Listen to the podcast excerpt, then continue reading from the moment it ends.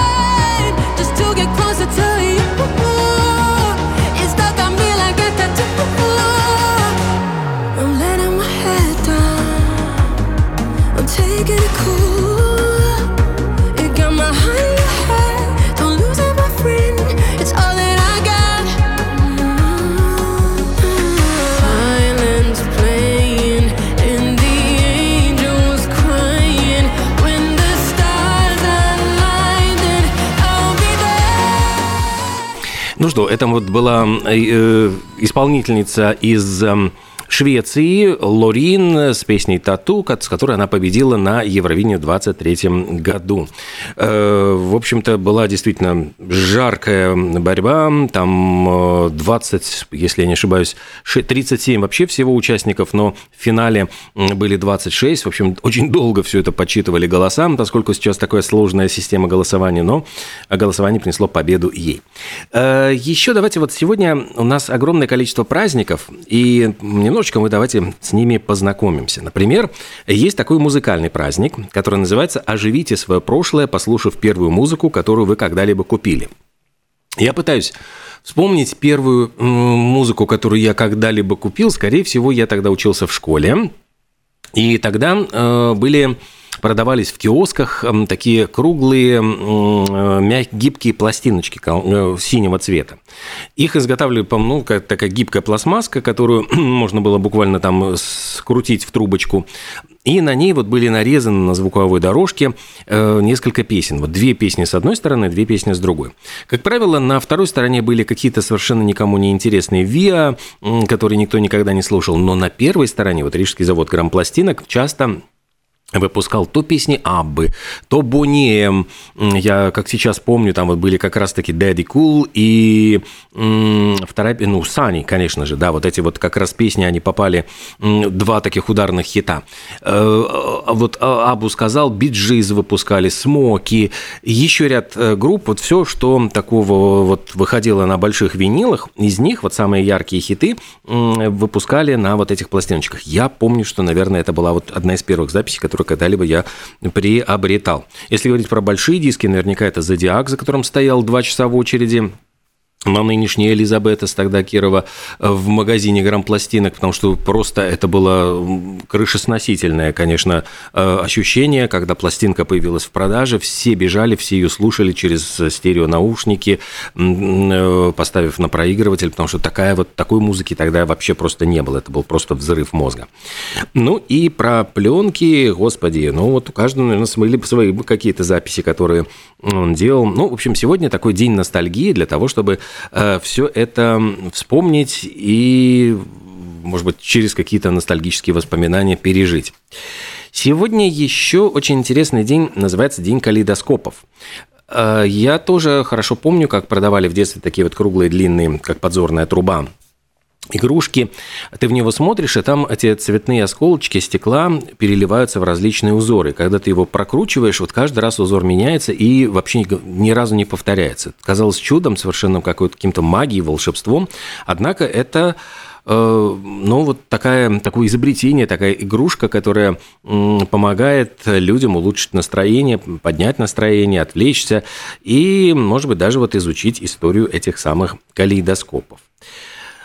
Генеральная ассамблея ООН учредила Международный день семьи. Его тоже отмечают сегодня. И это праздник внутрисемейных отношений.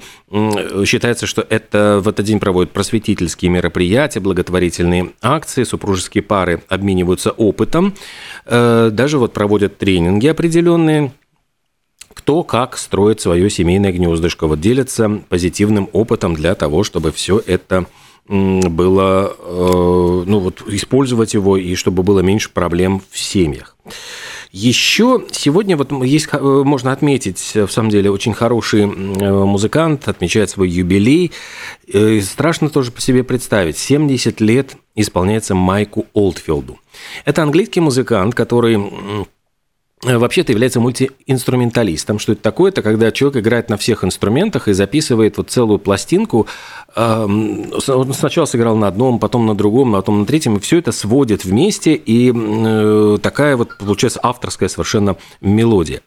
Начинал он свою карьеру достаточно молодым человеком, еще в 14 лет. У него был э, акустический фолк-дуэт вместе с сестрой Салли, но, конечно, всемирную славу опять-таки, страшно сказать, 50 лет назад, это было 50 лет назад, в 20 лет, в 73 году вышел альбом Tubular Bells.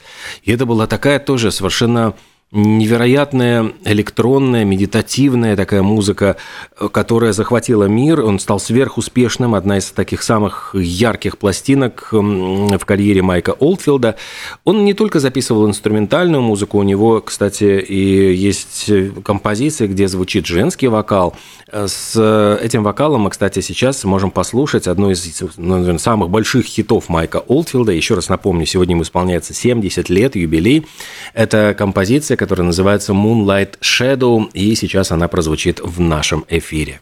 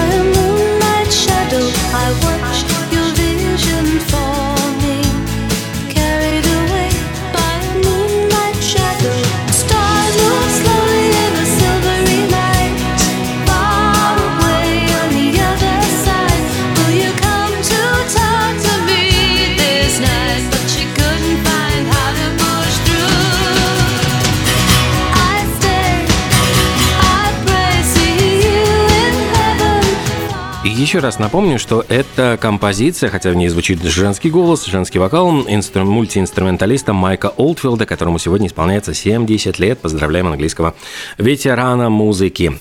Ну, а сегодня еще есть ряд интересных праздников. В частности, между... начинается Международная неделя коучинга. И в разных странах проводятся мероприятия, мастер-классы, на которых знакомятся с этой профессией коуча. Ну, то есть вот э, тренера, учителя, гуру, я уж не знаю, как еще, какие синонимы подобрать, но это интересно, что коучинг не обязательно может быть э, связан с какой-то определенным видом деятельности, часто людей просто э, учат принимать правильные решения, уметь организовать свое время, как добиться успеха, это такие общие правила, которые, ну вот, не, к сожалению, не все, не всем удаются. Сегодня еще глобальная неделя, если говорить про недельные праздники, безопасности дорожного движения. Вот буквально на выходных у нас тоже очередная авария произошла. Слава богу, без жертв, но тем не менее вот два человека попали в больницу. Там прямо вот все Таллинское шоссе было э, остановлено, заперто, потому что Гаусский э, мост через Гаую, где произошла авария, был закрыт на протяжении там достаточно долгого времени. И вот эм, первая такого рода неделя безопасности дорожного движения, она прошла в 2005 году, и тогда ООН выдвинула такую вот идею, давайте проводить это каждый год. На цель этого мероприятия, ну, все время напоминать водителям о правилах безопасности на дороге. Чаще всего, конечно, это касается молодых людей, которые может быть, не обладая каким-то водительским опытом, тем не менее, вот хотят покрасоваться, хотят испытать вот это ощущение скорости, ну и, к сожалению, чаще всего становятся жертвами аварий. Поэтому организаторы просят снижать факторы риска. И, э, кстати, это касается не только водителей, но также и тех, кто следит за состоянием дорог и дорожной инфраструктуры. Это все вот проходит на протяжении недели. В Иране сегодня день персидского языка. Это связано с персидским поэтом э, Абуль Касимом Фердуси, который написал эпическую поэму об иранском народе «Шахнаме» или «Книгу царей». Ну, и он написал с, это с, с использованием исконной лексики э, в то время, когда персидский язык запрещался, и вот это все вдохновило национальное движение. Само торжество, сам праздник появился в 1980 году, ну и Академия персидского языка предложила посвятить 15 мая не только самому поэту, но и также с языку, персидскому языку. Поэтому в этот день э, обычно читают лекции о этом поэте и пропагандируют персидский язык по всему миру. Э, в Испании сегодня День Святого Исидора – это второй по счету святой покровитель Мадрида. И чем отличается этот праздник? Обычно взрослые дети наряжаются в клетчатые кепки и косынки – Обязательный элемент для женщин – это красная гвоздика в прическе, воткнутая в волосы, а на мужских пиджаках ее просто втыкают ну, в пиджачок, красную гвоздичку. И в этот день люди исполняют традиционный праздник – чотис, устраивают гуляния на улицах на выходной день, ну, вообще это выходной день считается, и у школьников тоже происходят в школах какие-то такие интересные мероприятия. Так что говорят, что после всего этого происходит корида с участием лучших Тореро. В общем, вся Испания гуляет в День Святого Исидора. И мы сделаем небольшую паузу, отдохнем, может быть, ваши уши отдохнут от моего э, красноречия, но затем вернемся в студию. У нас очень интересные будут и гости, информация, и музыка, так что не переключайтесь, впереди много-много чего.